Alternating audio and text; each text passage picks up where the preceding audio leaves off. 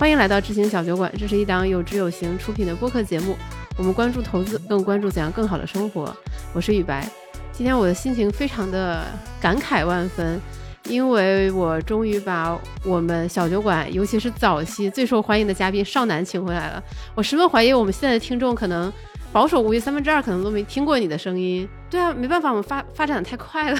那挺好的。对，再次再次欢迎少南。好的，我自己给自己鼓个掌。对，因为办公室就我们两个人。是的，是的，是的。我们上次录制的时候还是在有知有行之前的一个办公场所，在那个密不透风，而且还不允许开空调的狭小的这个录音棚里。然后这一次是在少南宽阔明亮、外面都是绿树成荫的这样的一个办公室里。对，其实没多少平啊，大家不要被误导了。对，而而且其实我们正式开始录之前，我觉得那个状态还挺奇妙的。刚才发生了什么呢？就是少南在远程开他们产品相关的会议，然后我坐在旁边，一个人默默的哭。s k y 少南完全没有注意到这件事情，但但是因为我之前有跟少南说，我说我今天一整天都很难受，很想哭。他说那你就在旁边哭一会儿呗。嗯，然后在他开会的时候，我就默默的哭了一会儿。现在把心情大概也整理好了，啊，对，特别专注。好吧。对，但我觉得这个可能也跟我们今天想要聊的话题有关。包括我这次来杭州之前，有问少南想聊什么嘛？他说他最近关注的话题就是中年危机。不，这不叫关注的话题，这叫研习的课题。围绕着这个课题，然后进行了非常多的研读、学习和探访。在“中年危机”这四个字劝退你之前，我想拉住你的手，少侠别走。那这一期节目其实是一期漫谈，围绕着当我们进入社会、开始工作、生活五年、十年甚至更久，我们会遇到的一些问题。当这个社会、这个世界的画卷在我们面前逐渐展开，当我们还没有很好的认识自我，就要从孩童逐渐变成伴侣的支柱、家人的依赖、子女的港湾，我们该如何自处？又该如何认识这个世界？该如何更好的生活？对，说的那么专业，其实就是年龄到了，年龄到了。嗯，对，就还好了，就是也也没有说非得要聊这个话题，或者引引起大家的各种危机啊。只是那天宇白问我聊什么，我说那对投资来讲的话，我显然也不是擅长聊产品，可能大家听的又没意思，就聊点可能有有一些共鸣的话题吧。因为可能大家也知道，就我之前有写产品陈思路相关的东西嘛，我发现里面有一些话题就经常能激起很多人的讨论，比如说。哎，你的信息源是什么样的，对吧？你的什么知识管理，这这是一类，反正就是跟产品关系不大的一些。对对对对，然后另一类就是偏偏哲学，或者说大家说叫什么仁波切呀、心灵按摩呀，嗯，对吧？灵性啊，什么巴拉，就这些东西。对，但我是觉得这个话题还挺重要的。就昨天晚上我还在那儿想，就是如果一个人在三十多岁的年纪，他只做事而没有自己的哲学。那这样的话，他没有方向，嗯，他不知道为何而做。然后呢，另一另一类是说，我只有很多的哲学，我懂很多道理，但是我不去做事，或者说我这个道理跟我做的事脱离了，那他感觉一直是无法落地的。这个我会觉得说前者。如果他没有意识到这些事情的话，他应该也能过得蛮顺心的。但是后者这一类人，像有志有行，前段时间我们翻译了保罗·格雷厄姆的那篇文章嘛，他就说，如果你有才干，你懂很多，但是你不去实践，你不去执行，这种其实是非常可怕的，因为你很有可能你的余生就在愤世嫉俗中度过了。嗯，有这种感觉，就是以前年轻的时候吧，像我们当时做设计的，就觉得。天天觉得说哇，中国的设计不行，对吧？嗯，到今天也未必好到哪儿去。但 anyway，但是当时我们就会觉得你这也不行，那也不行。你们这帮烂俗的商业设计师，对吧？要看我们这代人，看我们年轻人整顿中国设计圈。对对对对，就是在大学里面四年，我觉得当时得到了很多很多这种错误的信息吧。就是设计重不重要？重要，但是你只是整个。我们当时说的设计都还是偏这种就工业设计啊，这种建筑设计这种，就是比较比较传统的领域嘛。那这里就是设计是一个是一个环节，但它不是最重要的环节。然后这时候你一毕业之后，就心里有极大的落差，然后就特别愤世嫉俗。对，那后来这个问题怎么解决的？嗯，就是被社会毒打呗。但但你你不觉得你现在讲这些东西，就特别像呃所谓的过来人在给年轻人讲一些他们不想听的事情？我觉得是这样的，就是我举个例子很好玩。比如说，同样听一首歌，之前有时候发了几首那个后摇的歌给你嘛，就你听下来跟我听下来感觉完全不一样，因为那是有很多是游戏的插曲，你没有玩过，我玩过，然后在游戏里我经历了非常多的挫折，你没有经历过。对我听那首歌，我就想起来，比如举个例子，当时我玩《死亡搁浅》里面有首曲子，就是当时那个主角就在翻越雪山，然后真的是每一步都很难。然后那天那时候还是就是我们当时正在关在家里面嘛，我也不能出去，然后也是冬天，我就感觉真的是一个人在雪山上徒步。然后这时候突然想起了一首很空灵的音乐，我就特别美。然后这段音乐跟我那段记忆是有关的，跟我那个实践是相关的。嗯，但你听起来只说啊，这个旋律很好，冰岛的这个观点，我倒我并不是说我在说教什么，而是说有很多事真的是你经历过了之后，你发现说，嗯，它确实是有道理的。对，只是说你没有到达过那些地方的时候，别人跟你说，就我给你描绘一个苹果有多好吃，你是无法知道苹果有多好吃的。嗯，语言是很贫乏的。对，而且语言它是很模糊的。对，但是如果你今天听了这个节目，你知道了苹果很好吃，你可能对吧？它它这这几个字可能会在你脑海的某一个微小的角落，它待着。那再过三年、五年、十年，也许哪天你真的拿到了一个苹果，你尝了一口，你说，哎，当年那个谁谁谁说的，哎，有有点道理。我我现在就在重新看很多老书，就有这种感觉，比如说德鲁克。对吧？六几年的书，可能就是七几年的书，大家觉得德鲁克太老了，对吧？那那那种工业时代的管理，现在再一看，哇，简直是，我怎么不早点再看一遍的呢？都有这种感觉，就非常打脸。但是，但是你没有经过这些年的经历，你直接，比如说我三天读三遍，你是没有感觉的。你就这样想嘛？你的经历其实是你的 data，嗯，你的算法再好，你总需要有 data 吧？就有了数据，你需要来纠编你的这种算法合理不合理？就算你很聪明，你的 CPU 再快一点。你都无法解决一个问题，就是你需要有数据，这个数据是关于你的数据，那你只能去经历。嗯，这个这个让我想起前几天看刘飞的公众号嘛，他去年有一篇文章，我觉得观点很好。他说，大部分人缺乏的不是认知，而是信息。哎，就是在这屋子里面，飞哥爆出来的一个金句。哦，对，包括我们会看到很多，尤其在线课程或者一些成功导师，他会和你说，你之所以判断错误、决策错误，是因为你的认知模型。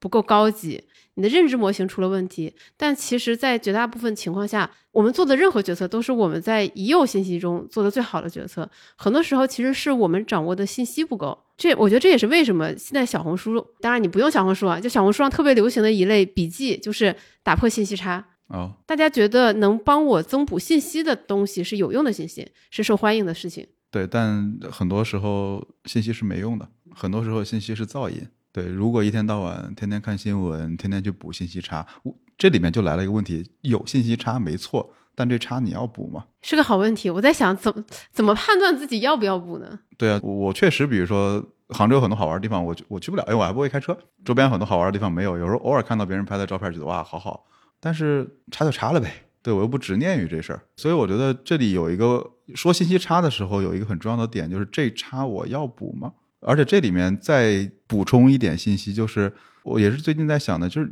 人生有一个悖论吧，就是我们现在一直在鼓吹的叫自由，对吧？我们叫去体验人生，对吧？为自己而活，因为是这样的话，我就拼命的想去体验不同的生活。但问题是，就算你穷尽了每一秒，你也无法体验到所有。而且别人告诉你的体验，你为啥要体验？我印象很深，我大学有个好朋友。两个人都去过西藏，他两个人都给我讲了一个完全不一样的体验。一个人是骑车去了，带了一枚戒指，带了一戒指，他就说我要如果在路上遇到个姑娘，我就要向她求婚。对，真的很很浪漫，对吧？真的是大学的时候才会干出来的事儿。对对，他真的骑到了西藏。然后呢，我说那最最终呢，啊，最终有个屁，大家都脏脏兮兮的。然后喜喜就就就飞走了。然后第二个是说他在骑车的过程中，也是一个好朋友遇到了日全食。那天我印象很深，我在上海啊，真的是天就黑掉了。他说他们一些人骑着车的时候，在公路上遇到日全食，所有人全部下车跪在那个地上，就那种敬畏感是非常都很棒。这两段经历都很棒，但那意味着说我也要骑车去西藏吗？你没有办法复制他们当时的经历，然后你过往的经历和他们不一样，所以你也没有办法重现他们当时的感受。对，因为我。一直觉得说，这又回到咱的刚才那个话题了。我觉得二十多岁时候总有一种冲动，叫做跟过去割席。从明天起，我要做一个什么什么的人。对对对对对。然后比如说我，我明天一定不这样了，我明天一定是怎么样了，甚至可以削发明志。对我换个发型。对，事实上你会发现，你是一条河流，就你的生命是一条河流，你不能把这条河流给斩断，你不可能斩断。你可以，你可以让它转向，你可以让它变变宽广或者变窄。你可以让它有很多分流，但是你不可能把它斩断。对，没有任何人可以跟过去割席，甚至你在网上上诉，你无法跟你的父母割割席。嗯，就它有太多太多无数微小的影响，已经渗透在你的骨子里，甚至可能你的爷爷奶奶都对你有影响。对，就是你是一条大河，那你怎么可能波浪宽？对，要唱吗？对，算了算了算了，还是为了我们的形象。所以，所以这里面就回到了说，那如果你是一条大河的话，你是不可能跟过去割席的。那你的经历塑造了你。那到中年的时候，其实我们之后会为啥会有危机，或者说，我觉得三十多岁的时候可能都会有这种问题，就是因为我之前忘忘了那那作者叫啥了，他提了一一个观点挺好的，回来我把这个资料都发给你，可以放在 show notes。嗯，对，他叫中年不是崩溃，而是瓦解。Brandy Brown 对对对写脆弱的力量的那对个对对对对对，嗯因为我我当时看完之后，我觉得特别有感触，就是你到这个阶段的话，别人给你身上打了很多的标签，比如什么产品经理啊、丈夫，对吧？有些人可能当爸爸，你会叭叭叭被别人贴了一堆标签，但是你呢？就你自己呢？因为你从小是说爸爸让你干嘛，妈妈让你干嘛，老师让你干嘛，社会让你干嘛，可能你身边的人想让你干嘛，然后到三十多岁的时候，终于好像有一点点资本，有一点点力量，试图能跟世界较一点点劲。但这时候你想，你身上已经贴了一堆的标签了，那你就是夜深人静一个人待着的时候，那个你是谁？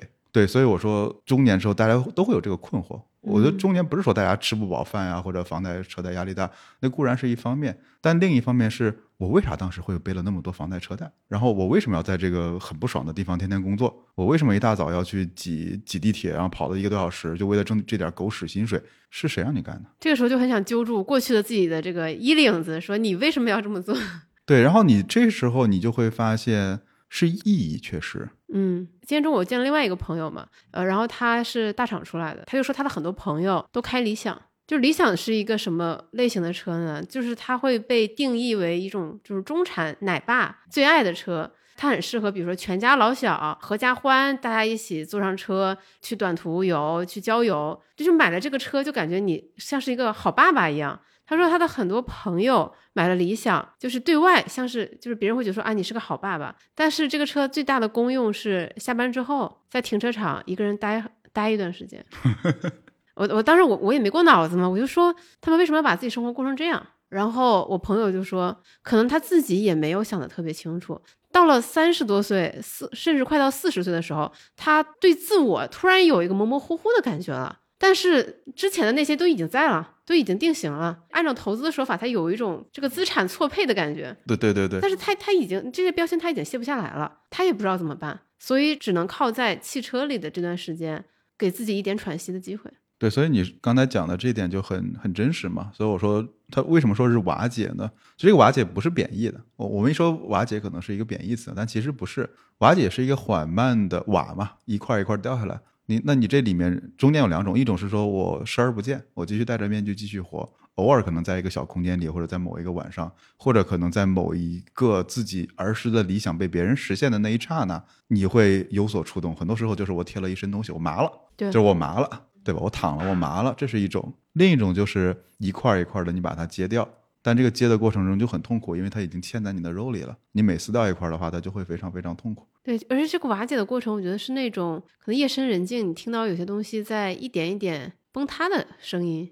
是的，我之前因为我偶尔会有一些写一些情绪日记嘛，因为我之前一直觉得我情绪是一个很暴躁的人。对对对，大家可能都对我有点误会，确实之前挺暴躁的。那你暴躁的时候，你就会想 log log 一下，记一下，说为什么我这么暴躁？可能吧，有相当大的一个程度，就是自认为叫怀才不遇吧。我想去 do something 做点事情，但实际上一直没有机会去做。但问题是又没人捆着你的手和脚，你去啊。对，但实际上呢，这时候你再一问自己，那又怂嘛，对吧？然后就跟自己找借口说，哎呀，那就我还有家要养啊，这个地方可能还有很多事情值得奋斗的。对你就会发现说，我们很容易给自己一套叙事，然后呢就把自己给绕进去了。嗯，然后继续被裹挟着往前走。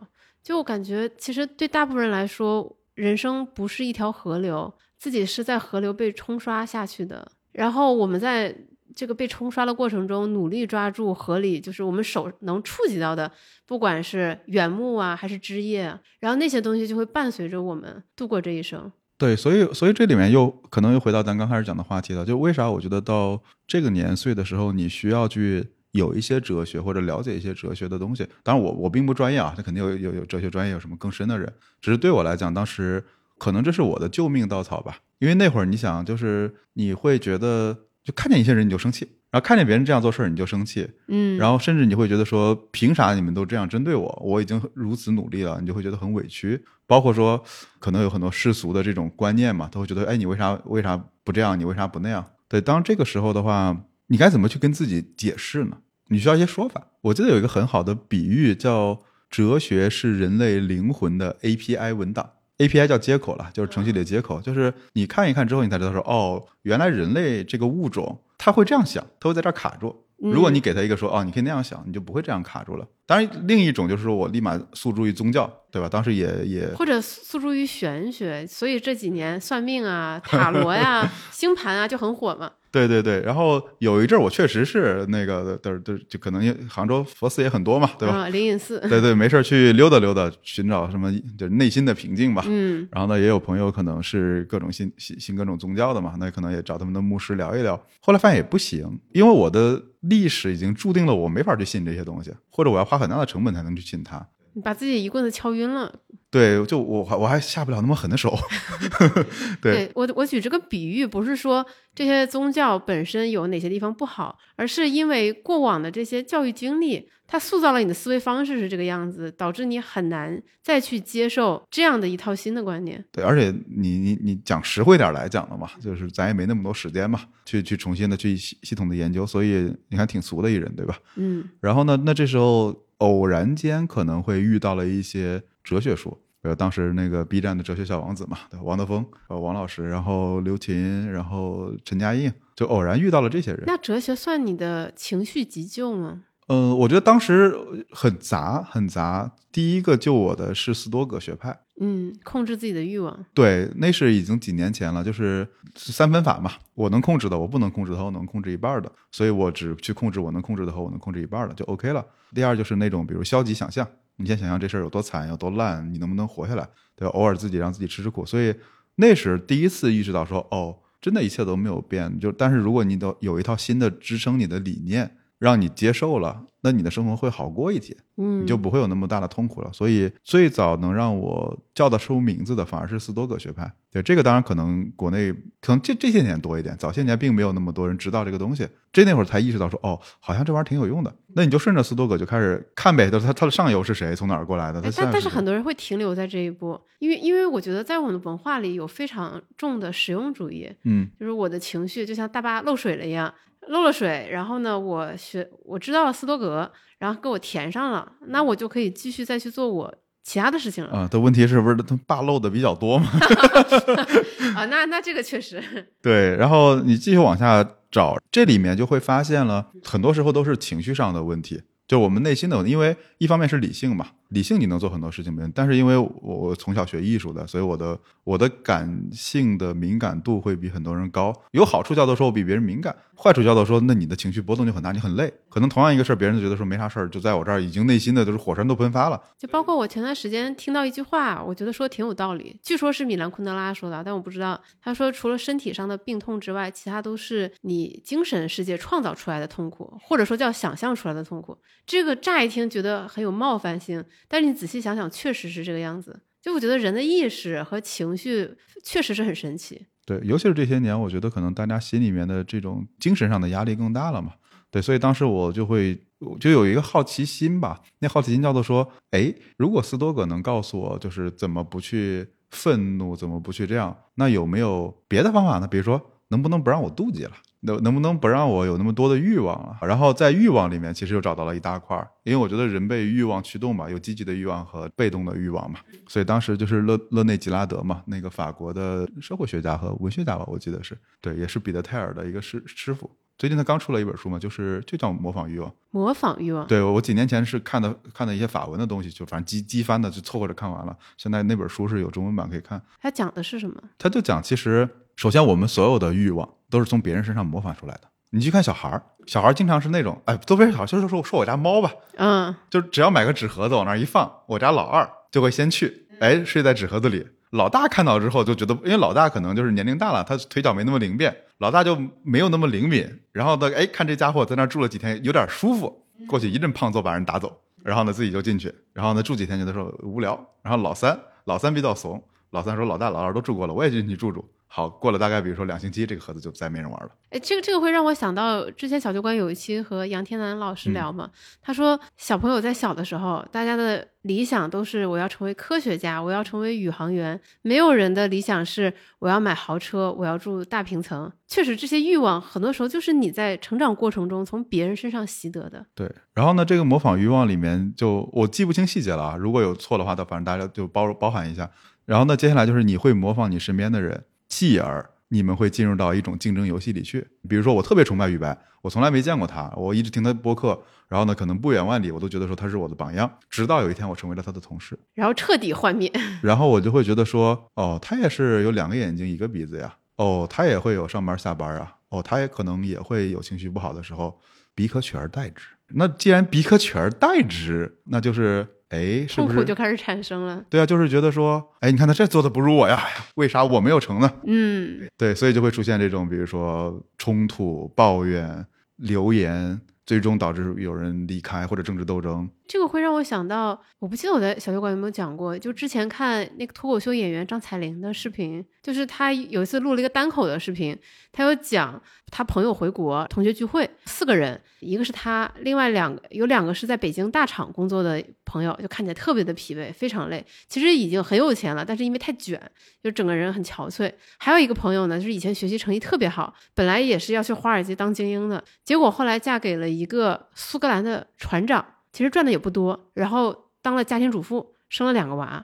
这个张彩玲就说：“你们感觉幸不幸福？”那两个大厂出来的人就说：“哎，就是很累嘛。”但是那个苏格兰做全职主妇的这个朋友就说：“我很幸福，他很坚定。”当当然，他在视频里有反思，就是我们对于幸福的定义。就我们会觉得说，你一个全职主妇，万一你怎么怎么样了，就是你你应该焦虑，你为什么会觉得幸福？我们本能的反应是这个。那么另外一个，他会觉得说，可能还有一个很重要的原因，就是因为苏格兰地广人稀，你跟你的邻居想见一面都挺难，你们之间很难比较。但是，比如说在东亚，人与人的距离是很近的，我们天天都能看到，就身边的人，对吧？谁又买了个车，谁又换了个新衣服，买了个新包包，对比就会让我们的痛苦滋生。所以这里就很好玩嘛。那你搞清楚原理了嘛？勒内基拉德告诉你的这样原理，你发现说你也是这样执行的。他既然告诉你原理了，你就可以有办法解决。比如说，你不要去玩地位游戏，你就不去大厂里竞争呗。因为地位游戏是你死我活的，它不像比如说我们一起航海、一起合作或者一起做一件事情。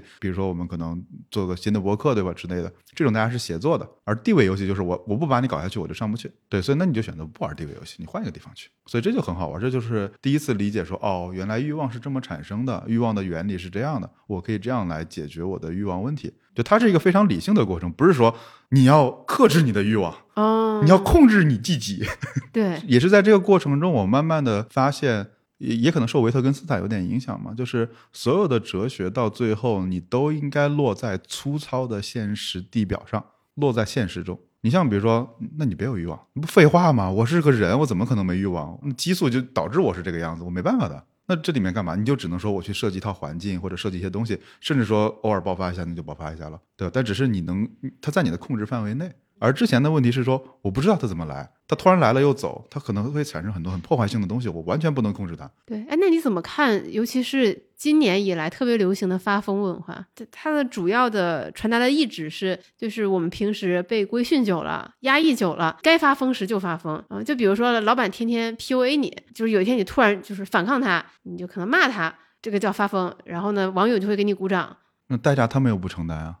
我之前觉得我们可能，我八八五后嘛，我觉得可能我们这代人不太会，包括我们的父母，其实不太会爱自己。他们就可能我们这代人不太会爱自己，因为我们从小都是艰苦奋斗的，对，我们天天是这样的。到我们这个年龄，可能会觉得说，你偶尔关爱自己一下是很奢侈，所以就你希望自己内心变变软化一点的，或者就像你这种这种发泄一下怎么样的。但是另外一方面，可能这话我觉得只是我个人的观点啊，就不代表雨白，不代表小酒馆。对我觉得是不是我们又矫枉过正了，过于脆弱了？好像我现在有种感觉，就是好像稍微说两句话就容易，比如哎你 PUA，你是不是 PUA？对对对，就是好像感觉哎我说两句话怎么就变成我 PUA 了？就是是不是过于脆弱了？这我只是我的思考啊，就因为我在想说，因为之前有很多朋友说你是不会关爱自己的人，天天加班或者天天干嘛，就把自己累得狗死狗死的。但另一方面，我会觉得说，哎，有些时候是不是自己太脆弱了？就这点事儿也也值得说拿出来讲讲吗？我我觉得我刚才之所以哭，也是因为我觉得自己太脆弱了，遇到了一点事儿，我居然就引起了非常大的情绪波动，然后我对这样的自我非常的不满意，然后会牵动我更大的情绪波动。所以这个我觉得是一个反思了。我觉得中间有个很重要的事情是，你把我这是我的观点啊，就是你把你的坐标系从别人身上拉回到你身上，从相对坐标系拉到绝对坐标系。对，第一个好好理解，什么叫绝对坐标系？就是这就是我的现状，我有一二三四五这事儿道理我懂了，这五个基石你很难撼动它，你怎么说我都不会动的，没关系，你随便说。就这个地方，我直接就把你屏蔽掉了。但是在上层，我可能还没有稳定的基石呢，可以再慢慢来构建。而这里的好处就是，我落在的是客观事实的这个基础上，我就是如此。所以你再怎么说，我是不会受到影响的。我觉得这是可能是一种更让自己能稳定下来的东西。而很多时候，我们情绪波动是干嘛？就是你看你刚才说那句话里，就是说。我觉得我自己做的不好，那为啥我会觉得不好？是可能我会让什么什么人失望，或者我会跟我心里的一个预期中的我不太一样。而预心理预期中的我又是谁给你塑造的呢？可能这是我觉得就是相对坐标系，相对坐标系就是不稳定的，别人一动你就会动。但是就是网上网上口嗨发泄无妨，但是如果真的这个东西让你潜移默化的到让你在现实中实操，我觉得可能还是稍微冷静三秒，想想后果。毕竟承担后果的是你，不是网友们。包括我前段时间跟我一个朋友聊天，就是聊天肯定会涉及到一些，比如说职场沟通啊，或者是情感话题啊。然后我朋友说了一句话，我觉得挺有道理。他说：“这个世界上绝大部分人，我们从小到大遇到这么多人，究竟有多少人是真的很坏很坏的人？很少的。他其实很少，大部分人都是普通人。”大家都是普通人，就是普通的善良，大家底色几乎都是这样，没有那么多真的穷凶极恶、特别特别坏的人。我如果我们非常坚决的断定说，哎，这是个，比如说渣男，那是个渣女，这是个小人，对，你会觉得说，我怎么身边这么多坏人？但可能你只是放大了这些人身上的其中一面，你有没有想过去跟对方更好的理解、更好的沟通？因为我现在找到另外一个人的成本太低了。嗯，也是。你想过去。你要认识一个人多难啊！除了同学之外，你交个笔友，刚上网的时候交个网友，那多难的事情。现在附近的人不要太多，对吧？对吧？随便去个社区，去个论坛里，到处都是人，所以人不缺。那你就觉得说，那我换人就跟换换换个饮料一样，对吧？嗯，就是对吧？现在招聘软件也那么多，你走了，对吧？别人也能来。对，所以我觉得这是可能人跟人之间深入的连接没有了，而只有了更广泛而不深入的连接。而我们所有的幸福的感觉都来自于深入的连接，而不是广的连接。广很累的。对，而这些广的连接，它不仅很浪费你的时间和精力，它其实会也会让你感到更多的不幸福。对，因为这里我觉得也是一个有点跟投资有关嘛。我那天还跟我老婆在聊，对于亲密关系这件事情，我们也在思考，因为我们这代人受到的影响是上一代人的父母是怎么样的。对，像我们这代人遇到的亲密关系，就会有。总是觉得我要为对方好，而对方未必觉得好。就是你妈觉得你该穿秋裤了，就这种。对，换算到我家，就是有一个让我很容易让我情绪不稳定的情景，就是我妈非要带我去逛商场，她觉得你想要买新衣服，我说我不要，她说看看。然后她进了店里，她就会说，哎，这个你试试，那个你试试。如果你试了，钱买了，她说你看，这不是很合适吗？你还非要说不要不要。如果你真的坚决不要，她就会觉得你不领情，不领会家人的苦心。对，但但这里你看，就是那我们在这一路的，就可能我结结婚比较久了，十来年了。但这里面就是你不能去计较说谁对谁错，或者谁多谁少，他没法计较，这玩意儿是无法量化的。但是如果你上来可能三两天、四五天，你就跟一个人想去把这事儿给掰的门清，你是不是很难建立这种深入的关系的？而为啥你觉得越来越孤独，就是因为你不敢再付出了。然后这里就很好玩，就是刚才我说为啥是担心软弱嘛，就是你能不受到任何伤害的成长吗？我们做不到的，你都知道保护在温室里的花是什么样的结果，我们都知道的，对吧？那你唯一要做的就是反过来，就是你别被人连根拔了。在此基础上，你应该把自己的韧性加强。然后呢，你想吧，就是选择又多，我又不想自己受到伤害，那大家就变成泛泛之交了，那就不去建立这种亲密关系，就会觉得孤独。嗯，我突然想到，我有一段时间有一个叫 guilty pleasure，就是上不了台面的爱好，就是特别喜欢泡那种情感论坛，看别人发自己的这个情感的疑难杂症，然后在那里看一些回帖嘛。就有时候我觉得好神奇，就是你想一个人，比如说一个楼主，他用寥寥数语描述了自己遇到的一个情况，然后底下就一片的就是这都不分，这都不离。换了我肯定离，换了我肯定分。我就觉得好奇怪啊！你根你根本不知道对方究竟是什么样的处境，他们在亲密关系中究竟是什么样的状态，然后你就能给人家这么重大的人生决策建议。哎，你说起这个，我觉得又是一个很好的话题，就是我们把刚才说的中年不是崩溃是瓦解，再往下引申一步，就是陈嘉勇一句话，我觉得特别，我也发给过你了嘛，都特别不讨喜的一句话，叫三十岁以前有故事，三十岁以后只有干活。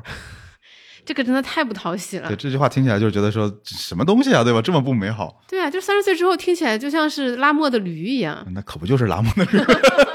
对，说回来，说回来，我我刚开始也跟你的反应是一样的，就觉得挺挺挺挺不好的这句话，就挺丧的。就是这么一个有名的、受人尊敬的哲学家，怎么能说这种话？对，但我后来愣理解了这句话。你再回到刚才你说的那个案例上，就是寥寥数语，我们就会对一个遥远的事物。下出判断，对，给人家的婚姻关系判了死刑。对，那在这里面再回来，就是我们缺乏什么？我们缺乏的是对遥远的事物求真。就我妈经常会说一句话，说你别累着了。我当然我知道是好意嘛。有一次我就开玩笑，我说妈，咱能不能不说这么废的话？我说你真想我了，你就坐火车来，我告诉你在什么软件上买票，买完之后怎么过来，出站口在哪儿，几号楼，我家地铁站几号，你到了给我打电话。哎，太麻烦了，等你回来吧。你你看。我们其实要完成一件事情，是有无数多的小事所组成的，对吧？就算比如我，我想让我爸妈过来，我就得把这事儿全部弄完，他们哪一天出了门才能到。而这时候呢，你就会发现说，人到中年之后，我们会有非常非常多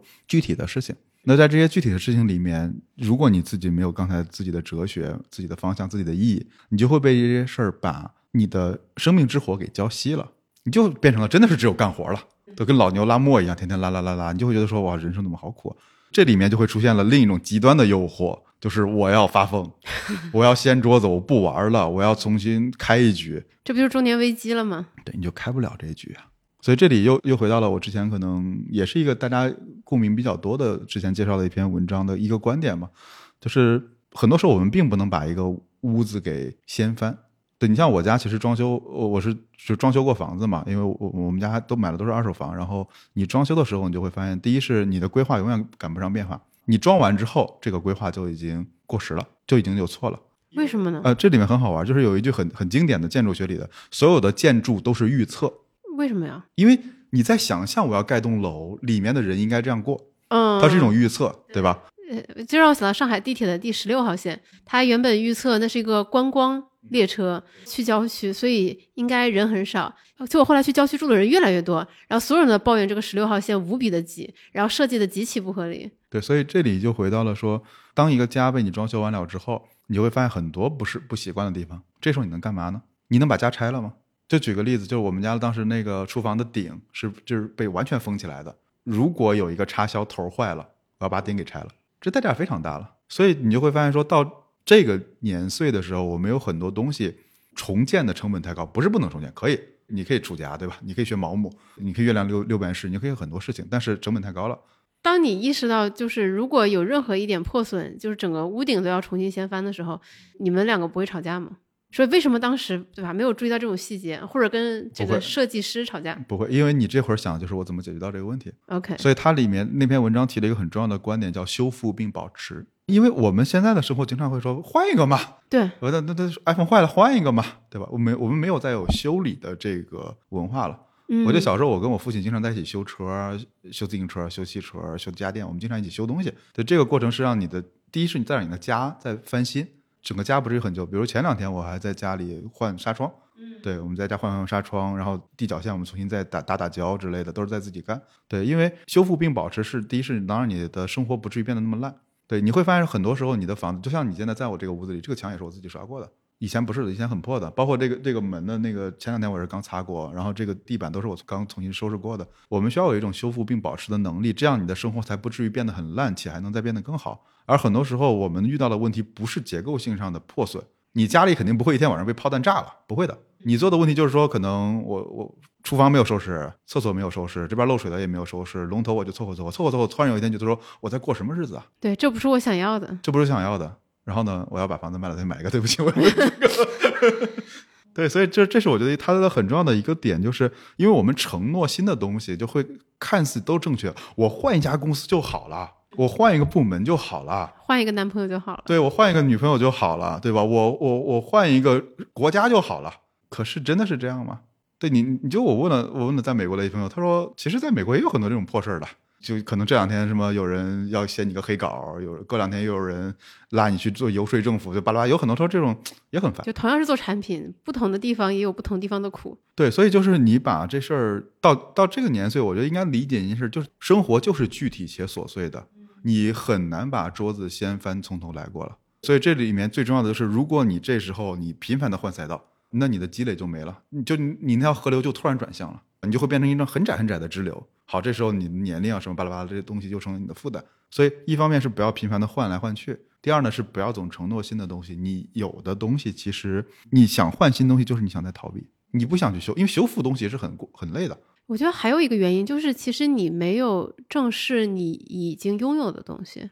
对，这个观点是呃，灵感买家俱乐部的创始人丰丰源，对丰源他说的，他当时也是给我介绍他在家待的那段时间，也是把家里翻修了一遍，然后让他对物品有了一些很新的认识。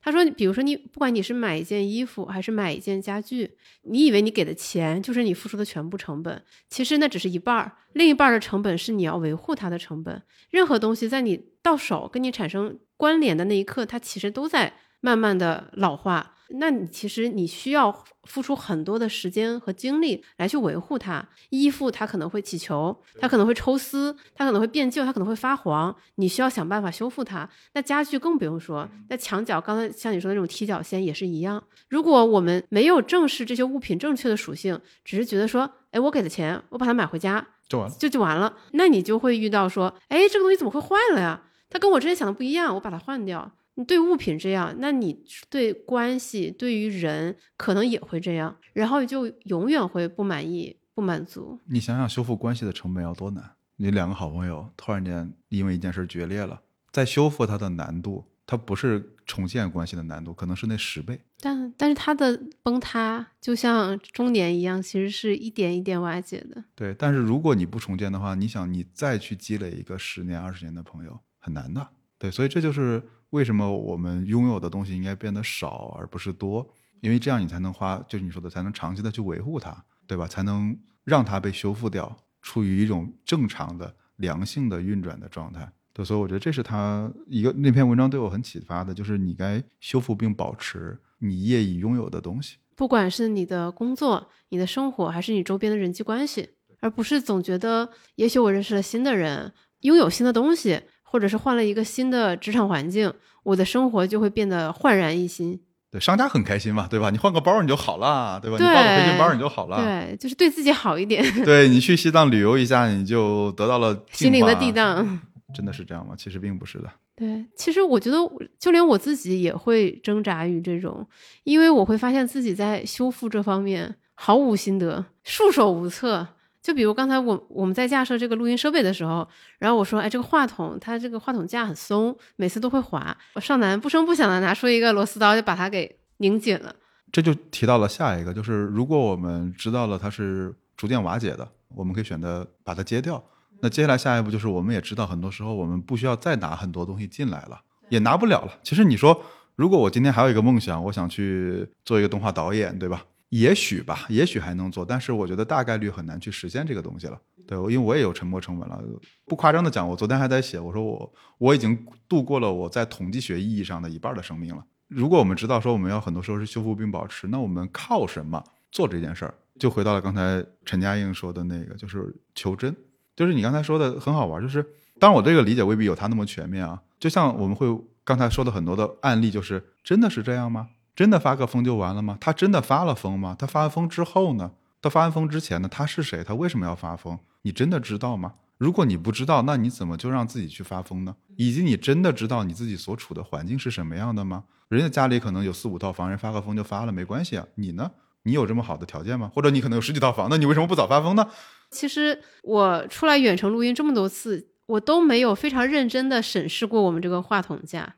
其实如果我认真研究一下，我就会知道说是因为这个螺丝松了，所以这个话筒很容易来回滑，而不是只停留在抱怨说，哎，这个话筒就是不太行。没有，就我没有做到求真嘛。对，就他没有什么情绪上的事情，话筒也不是在为难你，它就是一个事实，你能不能把这事实搞清楚了？你看，其实我们每天都是在活在一个真的世界里。你必须掏十五块钱买到一份饭，你必须在这个点到达了火车站，否则火车就开了。你每一件事都是非常真的哦，这件事儿这些我们都会求真的。然后我们自对自己内心是特别虚伪的。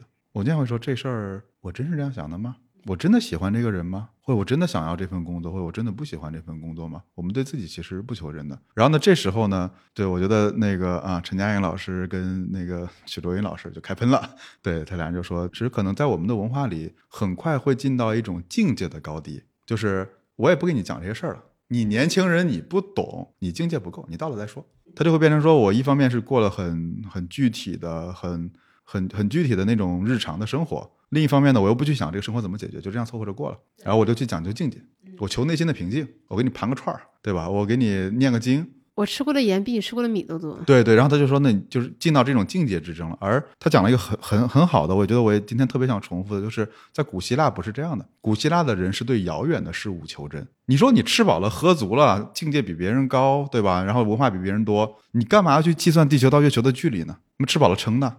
确实是这样，就是你看自然科学里几乎都是对遥远的事情求真。我干嘛要去关心冥王星是怎么运转的？我干嘛要关心第一宇宙速度呢？我干嘛去关心这些事儿？但是你会发现说，哦，这些遥远的事情的求真，其实能让我们自己其实过得更好。是因为我们跳出了自己原有生活的这个框架吗？而且它是事实，地球到月球就是这么远。对，它不随人的意志来转移。对，你就知道说，哦，因为是月球潮汐。月球有引力，引力带动了潮汐，潮汐带动了可能作物的生长，所以你会丰收和不丰收。它不是神，不是我虔诚和不虔诚，不是龙王有没有生气。对，当然我觉得今天未必科学能解释一切了，我也不是一个唯科学论的者，但是它至少能让我们心里很多的困惑，比如说这个人为啥一天到晚在公司都跟我不对付？对，可能你真的把这事搞清楚，会发现说，哦，他真的可能有他的难言之隐，我理解了他，甚至可能在他头上的头上也有一些别的意志在那边。我能理解他，我就没那么愤怒。但是如果按照斯多格的理论，就是这部分应该是我控制不了的，那我不应该就放手吗？你怎么知道你控制不了呢？那别人的情绪和他的意识，我怎么能控制得了？对，但我我没说要控制，只是说我们了解了嘛。啊，我们是了解都不了解，说这人就是脾气暴，对，就是性格古怪。对对对，所以我觉得这是求真是一个很重要的事，而求真这件事儿本身能让你变成，就你的坐标系就从相对坐标系变成绝对坐标系。对，你就不会觉得说今天我开心还是不开心，会说啊这事儿我就没做好，所以他就是这样的，或者我在这事儿投入的精力不够，所以他就没有达到我的预期，或者说我也接受的说，我做十次有九次都是失败的，就你慢慢慢慢慢的，你就会会说哦，我不会再受那么多的外界影响了，然后逐渐变成一个情绪相对稳定的人，中年人，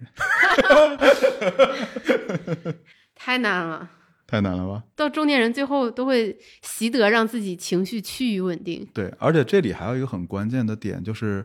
再 call back 一下刚才说的，就是我们在做事不去考虑哲学，一方面看了太多哲学不去实践。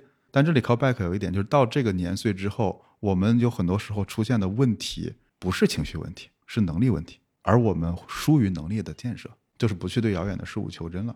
你你这样说，我觉得很多人会反对。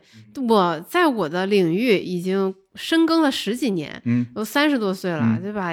不说到了什么级别，起码也是在行业里大家能能获得尊敬的一个人。你说我疏于建设自己的能力，我我不服。对，然后所有的思想都是旧的，昨天的思想很难知道明天发生的事情。当然有很多规律我们可以学啊。然后这里我说的疏于建设，其实是我我并肯定有个例了，有更优秀的人他会成长。但是我们仔细想想，比如说我当时如果不敢创业是啥？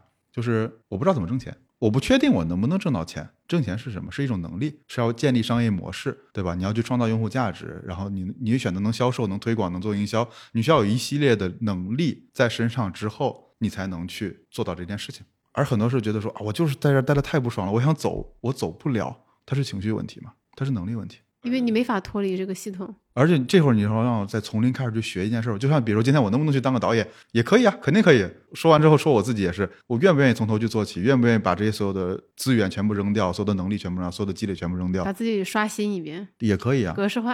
太难了。对，但是回来咱不说那么极端了。如果你希望我们能过得好一点的话，那我们是不是与其抱怨的时候，是不是看我的各方面的能力，应该是再加强一点的？我觉得事情是这个样子的：当一个人进入中年，甚至不不是说我们定义的狭义的中年，可能你二十五岁以后，随着你年龄的逐渐增长，别人会越来越指望你，他会指望你是一个靠得住、有能力的人。你其实是在一直在做这个证明题，比如说。家里有人生病，如果你在大城市，大家说托你来找找关系、挂个号、看看病，然后呢，小孩升学，对吧？来找你咨询一下，对吧？你毕竟是我们家族出来的很不错的大学生，对吧？工作也挺体面，对吧？你来出谋划策一下。对，如果你再有小孩儿，那孩子的各种乱七八糟的事情你都得张罗，所有人都在指望你，他都在要求你必须相信自己是个有能力的人，不然你会被这些压力一个一个的击垮。因为你一直在做这种证明题，如果这个时候连我有能力帮别人解决问题，连这个支柱都没有了，那你让一个中年人还信什么呢？对啊，所以我觉得，你看，说回来，就理解了这些事儿之后，你会发现，再去理解陈天阳那句话，就不觉得丧了。因为为什么说三十岁以前有故事？就是我有梦想，我在我我的想法是不切实际的，我没见过，我没经历过，我自然是飘在天上的。别人也没对我也没有那么多的期待。对，所以他就是应该在在天上，就应该在云端，就应该是有很狂野的、很奔放的东西。但是如果到这个年岁还在谈论这么奔放、这么不落地的事情，大家会觉得说你你这人就是个就是梦想家，或者天天做白日梦。那你怎么让你的白日梦实现呢？那不可不就是一件一件做事儿吗？从三十岁做到六十岁，做到八十岁。就前两天，你看宫崎骏那个新作不也上映了吗？对吧？你想活出怎样的人生？那动画怎么来的？那不就是一张一张画出来的吗？它没有什么技巧，或者说全是技巧，就是一张一张画出来。这中间有什么故事吗？也没有什么故事，就是一天一天的发生。我想表达的是，它就是一个很长期的，没有那么让人觉得那么有激情的，要连续不断的去做的事情。你中间。不能说我把它全部掀翻掉都不做，绕个弯儿，或者说我就坐在那儿等着它自己完成，都不可能的。它就是一件一件一件的干活嘛。但是前面我们也有讲过，说其实很多人的生活、人生，他其实是一直被裹挟着。可能到了三十多岁，幸运点可能二十多岁，有些人稍微觉醒的晚一点，可能三十多、四十多岁，他逐渐更好的认识了自己，就是有了这种所谓的自我意识。那他们想说，我我要改变我的生活，固然一件一件做具体的事情是好的，但还是有很多人想说，那我有没有可能再去追寻一种我理想中的生活？是我再搏一把？对，我觉得这里面就很好玩了。刚才说那就是一件一件的干活，它不是说我就这样了，我的未来就一点不转向的，不是啊，它不是让你这个匀速直线的干活。对对，就是说，首先这是一个这种状态，你要接受。这是一个事实，你无法改变，你要接受，你只能接受这件事情，否则的话，你就会被现实锤炼。而在这个过程中，你会发现，你做的事情越多，你的基石就越深，因为你每一步都是落在粗糙的地表上，所以你的坐标系就落在了地上。你在建立一座自己的城堡、自己的王国、自己的内核。而在这个时候，别人再怎么看你，你就不 care 了。所以陈嘉映有本书我特别推荐，就是《何为良好生活》，然后里面的副标题“行之于土而应于心”。你在这个过程中，这个理想是慢慢慢慢实现出来的，因为你的底子很厚。你就这样想，有一种是别人贴给你的标签，你就像一根柱子一样，你你就像一根柱子一样在往上长。突然有一天有一个人的标签这儿有个豁口，你咔就脆脆了。而你现在一件一件做事的话，就像在盖金字塔，它还不是盖楼，因为楼还是垂直的。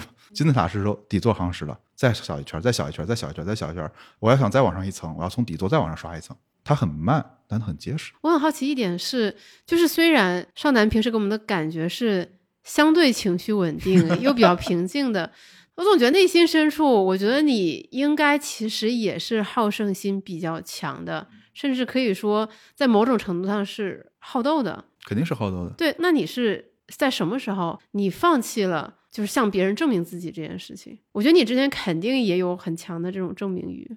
就是在这几年间，对你刚才说特别精准，我觉得你说的好斗这件事真的是很精准这个词。对，年轻的时候是很好斗的，就很不服的，很甚至可以说戾气比较重了。怎么解决掉这个事儿呢？是你会发现，第一是你真的很怂，对；第二个就是在这个过程中，你发现他不解决问题，对，另外一个我觉得就是可能慢慢慢慢的不想去向别人证明了，就是你第一是你接受了这个世界的参差多态，我无力也无能改变大环境。那我能做的就是让可能身边的三个人、五个人过得好一点，十个人、二十个人好一点。能力再强一点的话，能让三十个人过得好一点，四十个人好一点。对我真的不夸张的说，我觉得能为这个世界做出一一点点贡献就够了。你真没那个能力，而且另外一方面就是你真的切身的知道，任何的成果背后都有巨大的代价。你想不想要？就是经经常有人说，哎，说祝你们多拿几轮融资，成为独角兽。我说别别别别别别别你在咒我？这这代价太大，我不敢。有一天我跟我老婆走到那个，这杭州有海康嘛，嗯，海康威视很多个楼，我说哇，你看什么样的公司能盖几栋楼在这儿啊？他说你别想，他说你到那会儿可能估计我们都离婚了。非常的精准。对，就就肯定有很大的代价嘛。他说你去里面租一间是问题不大的。我想我想起就是我刚回国工作那段时间，那个时候会跟罗振宇罗老师比较紧密的一起工作嘛。然后就是我就会发现他一天几乎不怎么吃饭，就那个时候还有共享货架，他可能去共享货架买一点东西，或者直接吃泡面。我记得有一天晚上，我就就脑子里突然蹦出一个想法，就是这样的生活不是我想要的，我并不想像他一样有钱。当时我有这个想法的时候，我就笑了。我说我居然膨胀到不想像他这样有钱、有威望、事业成功。当我了解到这个人的生活是什么样，他也把自己忙成这个样子，逼到这个地步，我觉得这个生活绝对不是我想要的。对，所以其实你看，很多人给我们身上打标签儿，给我们画饼。如果你稍微花点时间求个真，你去知道说他得到这些事情背后的代价是什么。比如说，你其实看着我很爽，我自己有个办公室，有个小屋子，还收拾挺干净的，每天离家也不远，这是看的好的一面。很孤独。你可能一天一句话都不说，还有开会呢。对对，开会是一上午。我只我只是说，在早期的时候，一个人在一个城市里面，剩下的朋友全是在外外外省市，你是非常孤独的。你像你以前在公司里面，你天天看人看人都烦，到处都是人，对，天天开会，突然间你变成了一个人。那你会不会就是一回家就拉着你老婆说话？嗯，那他会嫌我烦。对我只是举例子，就是说，可能有很多代价你是不知道。然后你真的过一过，你会发现说，哦，可能这样确实不好或者好，我能接受或者我不能接受。对，有些人他就是需要他在工作过程中有很多反馈，不管别人是认同还是不认同，他是需要旁边有这个人气儿。所以我觉得这里就是你想要一样东西的时候，一说是你让你自己配得上它嘛，嗯配得上的另一件意思就是你也知道这些代价是啥，所以我选择去要。嗯，而如果我只是想说我太想要这个东西了，比如说我太想追到这个人了，我太想跟他成为一个好朋友了，你没有想象过背后的代价的话，那先先讲清楚再去吧，否则一定遍体鳞伤。对，所有的预测都是错的。所有的预测都是错的，但是有一件事是可以做的，就是先估算和控制一下自己的成本。对，然后信息是用来消除不确定性的。嗯，我听起来，我们这明明是一期投资节目。对。我我我我刚刚还跟宇白讲，我说我特别怕来小酒馆，就觉得我特不称职，因为投资水平很差。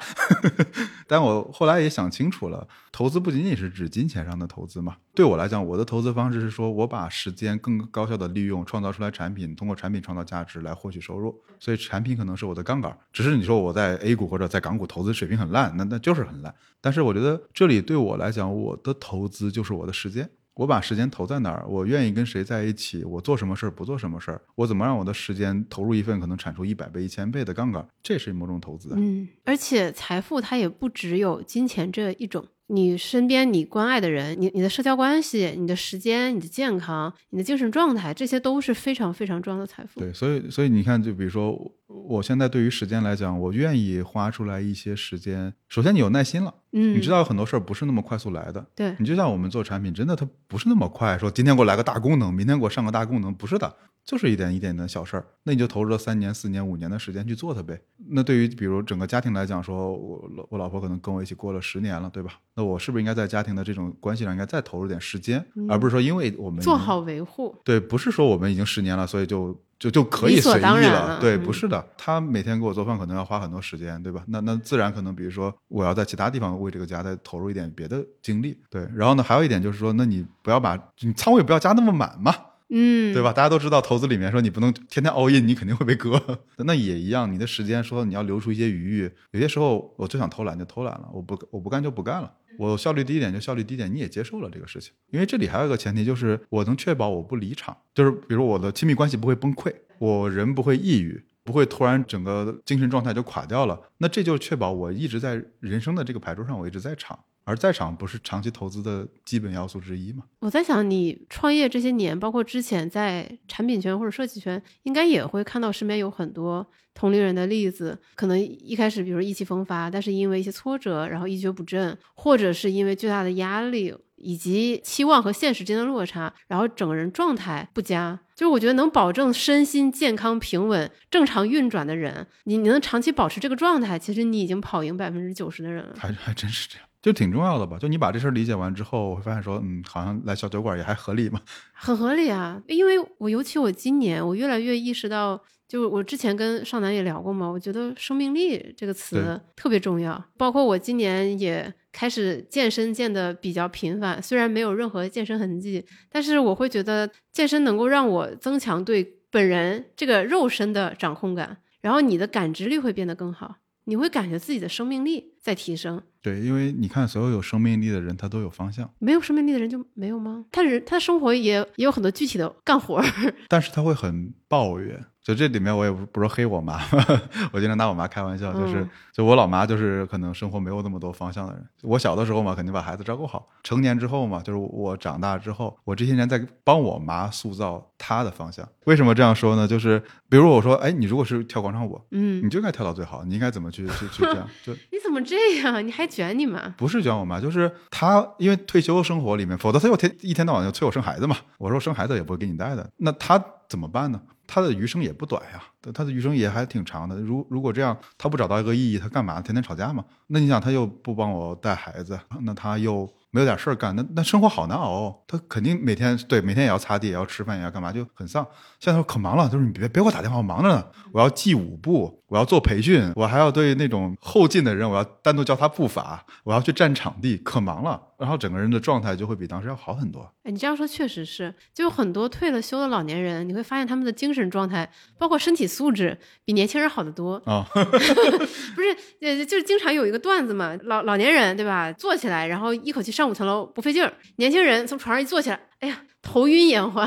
我是觉得他们找到了这样的方向之后，就整个精神状态就会好了。对，就是爱摄影的去摄影，爱旅游的去旅游，爱搞合唱的去搞合唱，跳舞的跳舞。别影响他人就好。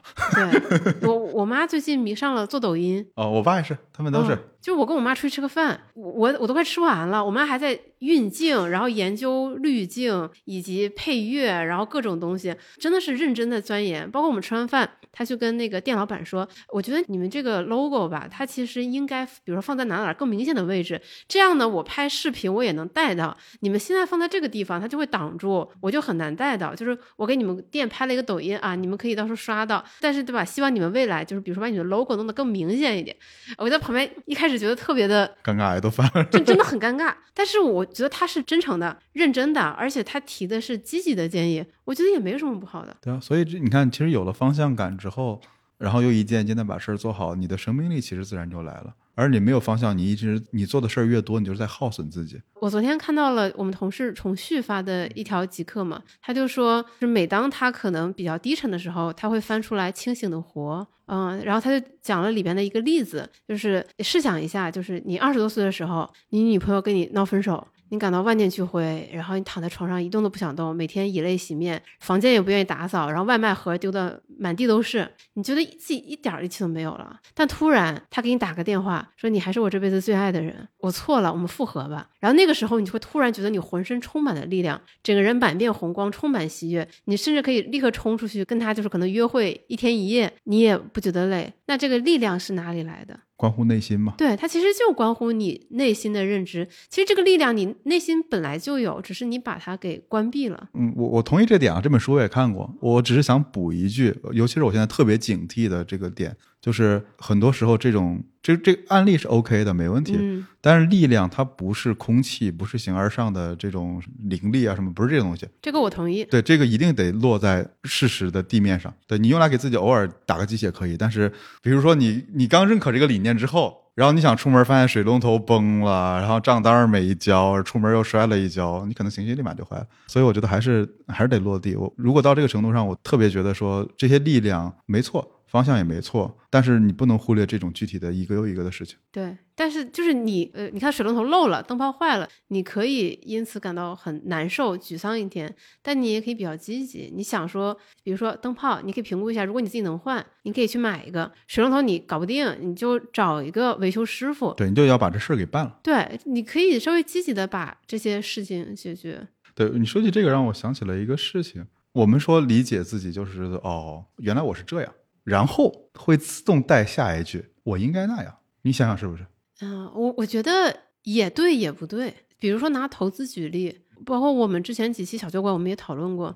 我觉得认识自己是一个人人生中可能最重要的课题。嗯，如果你意识到你就是一个风险偏好极低极低的人，那你没有必要逼自己一定要去炒股，一定要去买基金。你你包括你自己发现你自己是那种月光了，其实你心里也不慌的那种人。这个不在乎你家里有多少钱，就有些人他是真的，比如说兜里有三百块钱，他每天也可以心安理得；有些人是账户里有一百万，他还觉得自己现金流紧张的人。嗯，就你每个人真的性格不一样，你的承受能力不一样，那你就接受自己就好了，你没必要非要逼自己按照一个理想的人设去生活。但很容易嘛，因为我为啥说这个？是因为那天我在也在思考，就是什么是理解自己嘛？因为我们一一说的理解自己，下意识就会希望自己 fix 这个问题。比如说今天咱俩讨论一个问题，哎，我做的不好，我发现这事儿我设计错了，我下意识是我怎么下次做好，我下意识就会有这个事情。但可能根源问题就是这事儿本来就不该我做，我就不适合做这个事儿。就只是我觉得说，当我们说理解自己的时候，一定要小心一点，因为我们很容易把理解自己变成了找到缺陷、优化、升级，让自己变得更卷。可是这就是一个悖论啊！一方面，我们希望自己成为更好的自己，我们说我们不要放弃自我提升、自我进步；另一方面，我们又在倡导说要接纳自己。那怎么样从中找一个中道呢？你怎么能让一只草长成红杉呢？你怎么能跟红杉讲一只草该怎么活呢？所以第一件事就是你先认清自己啊。而很多时候，我我我们说的这种接受或者说受影响，就是你没搞清楚你是草本还是木本。你没搞清楚你生活在极地还是生活在草原，然后你就拿着可能放之四海而皆准的事情想往上套。这可能我我也不是说在做广告啊，就这次我在写那本，我们在写那本书也快写完了嘛。嗯，知识资产。对对对，也是可能最终名字叫《弗洛姆笔记法》吧。我在写这本书的时候，我跟白光就一直在反思，就你说知识管理这件事儿，它跟装修很像，就你真的很难说有一套放之四海而皆准道理没有。那这里最关键的是，我发现有一个问题我们无法解决，就是你用知识来干啥？我没法解决这个问题，我们也不试图解决这个问题。然后你在这个过程中，你会发现说，真的有很多事情只能靠你自己去摸索。你不要指望说，在我没清楚我想干嘛的情况下，我就学会一套知识管理的方法，这是不可能的。这也同样的，就是当我还没搞清楚我是一根草，还是没有说草不好，也没有说红杉就是好。只是说你没搞清楚自己是谁的时候，你就疯狂的去学各种方法，试图达到某种状态，你会很拧巴的。对，所以这里最最关键就是你自己不能骗你自己，你真的是求真，你得接受这件事儿，就是我真的就是根草，没关系，我也可以过得很好。嗯，那我想问两个尖锐一点的问题，第一个是，如果别人问你说这本书究竟对我来说有什么用？我觉得它是，如果你之前对于知识管理有一些困惑，我觉得这本书会给你带来一些启发。比如我当时怎么是在我的笔记里翻到可能当年的那个便利店的事儿，去解决了我在做医疗医疗互联网平台里面的医生定价的问题。对，再比如说我们怎么去找到了看了一篇文章里的笔记，用来指导了 Flomo 最早期的这个产品定位。我们讲了很多这样的应用的案例。就这就像说，我如果我们要去远航，最重要的不是去造船，而是先激起所有人想去远航的这个梦想。对我觉得这是可能我们跟其他的这种。书的最大一个差别吧。对，然后另外一个问题就是，尤其像你刚才说，你还是努力在求真的人，那你在写这本书的时候，尤其在过程中，你不会自我怀疑这些对大家到底有没有用？有啊，我到底有没有足够的资格来给大家分享这些知识？嗯，天天怀疑，真的天天怀疑，就是你会觉得一会儿觉得说，哇，我我写的真好，没有没有没有没有没有，真的就是我写的真好，这个状态几乎不太存在。到什么时候，到什么程度，你会觉得这本书是可以交付给读者的？啊，到合同的时间 就还是 deadline 是第一生产力。那 deadline 当然是第一生产力了。这同学们千万一定要设好 deadline。白光之前就要求我，不管我开什么样的 case，都要给他设个 deadline。你设三年后都行，但你要有。前段时间我也是看了一句话，我很喜欢，它是英文嘛，就是 a goal is a dream with a deadline。对，就是目标是一个有截止日期的梦想。对如果它没有截止日期，它就只是一个空想。我觉得这句话就就我就很喜欢。对，真挺难的。就这个过程，我觉得也是一个自我发现的过程吧。你说这本书到最刚开始了，你肯定有过一些不太符合常理的预期嘛，比如说希望它卖得好啊，希望大家都觉得你很牛逼啊，希望巴拉巴拉有这些东西。最后就会落实为具体的一天一天的写了。到现在就变成了说，这就是一个你自己拷问你自己的过程。你真的是在这里面，你是不是这样做的？你有没有？甚至我在写这本书的过程中，也在把我之前可能自己没有真正践行下来的事情给践行了，就是有这样的一个价值在这边嘛。对我觉得可能这是这就是一个很很难的一个过程，真的很难。嗯，就这个书写的过程，也是你在不断反思、不断进化的一个过程。对对对对，所以挺有挺有意思的，就挺痛苦的，就每天都很痛苦。对，写完的那一天就解放了。其实也没有，我之前也是这样想的。然后你会发现说这事儿啊，它就是你觉得你写完了，可能又修改，修改完了之后你要去印刷，印刷有规格，有活动，就又又是一堆事儿。然后觉得说好吧，嗯，然后还要签名，对对对，可能你还要有签名本，有几千本签名本，对吧？你要怎么签？对，然后你接下来可能要要怎么去把这些货发给可能你的这些创始读者们？对，后来就觉得说，嗯。情绪稳定的中年人就继续做事儿就好了。对你就是一件一件事儿把它排排好，把把这些事儿都排好，一件一件把它做掉就行了。对，所以说到这儿，我觉得可能也该收个尾了吧。我们也聊了挺久了，我觉得如果听完这期，开心也好，不开心也好，我觉得都很正常吧。对，那就是明天你要为你自己负责。那就是我觉得欧文费雪的利息理论这本书我根本没读懂，但是开头的第一句话把我给震懵了。第一句话是什么？收入是一连串的事件。啊，收入，嗯，对，income，income 是一连串的事件，很妙，我觉得这个定义非常妙。其实我们的生活也是一连串的事件，生活没有某个静止的状态，就是一个事儿一个事儿一个事儿一个事儿一个事儿一个事儿一个事儿，对，啊，甚至很多事儿叠加起来的。对，那你你就理解了这个事情，你就知道说，OK，那重要的不是说我在某一天或者某一个时刻怎么样了，而是在无数多的选择中。我就保持了这样的选择，然后这一系列的选择塑造了我现在的今天的这个状态。如果我继续活着，我明天就是要处理很多事儿，这就是一个事实。我最近有这种感受，就是尤其是在社交媒体的这个时代，我们很容易简化我们的生活和别人的生活。我们的故事和别人的故事，但其实我们每天的生活都是复杂且具体的。我们每个人每时每刻都生活在非常多复杂的关系中。我们和父母之间的关系，我们和朋友之间的关系，我们和爱人之间的关系，我们和子女之间的关系，我们和同事之间、朋友之间的关系，你每时每刻都是围绕在这些关系里边。所以，不要过度简化自己的生活，也不要过度相信或者是迷恋网上那些有诱惑力的极端。的方法论或者是鸡汤，生活就是具体的，具体的。三十岁以前有故事，三十岁以后只有干活。好的，这这就是你要给我们小酒馆听众最后的祝福吗？是的，大家好好干活吧，斗志昂扬的干活，不要再为别人而干，为你自己而干。你真的是为你自己，为自己而干。好，把这句话送给大家。拜拜，拜拜。以上就是本期的全部内容，希望这期节目你会喜欢。如果觉得有收获的话，欢迎多多点赞收藏。我和少男每年见一次面，录一期节目，这已经是第三年了。每一次聊天都感觉彼此好像成长了不少，这种感觉特别棒。我想在你的朋友圈里，一定也有你很欣赏的、有学识、有见地的小伙伴。可能你和他很久没有联系了。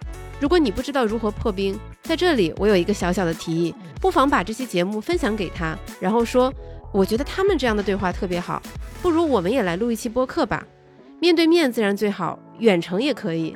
相信我，和这样一个小伙伴开展一段一到两个小时专注的、深度的对话，对你们彼此一定是有好处的。同时，你们还一起创造了一个作品，是不是听起来很棒？如果你希望多了解一些投资知识，欢迎你来有知有行 APP 免费阅读投资第一课，跟超过十万人一起学习如何从门外汉变成八十分的投资者。如果你有长期投资的需求，那么我们小酒馆全员持有的长钱账户也许是一个很不错的选择。欢迎你点击文稿区的链接进一步了解。如果你在用苹果播客收听，而且现在有空的话，可以占用你两分钟时间吗？求一个五星好评，这将会成为我们前进的动力。要是还能再点击一下订阅，那就再好不过了。我是雨白，每周五晚八点在知行小酒馆和你一起关注投资，更关注怎样更好的生活。我们下周五再见。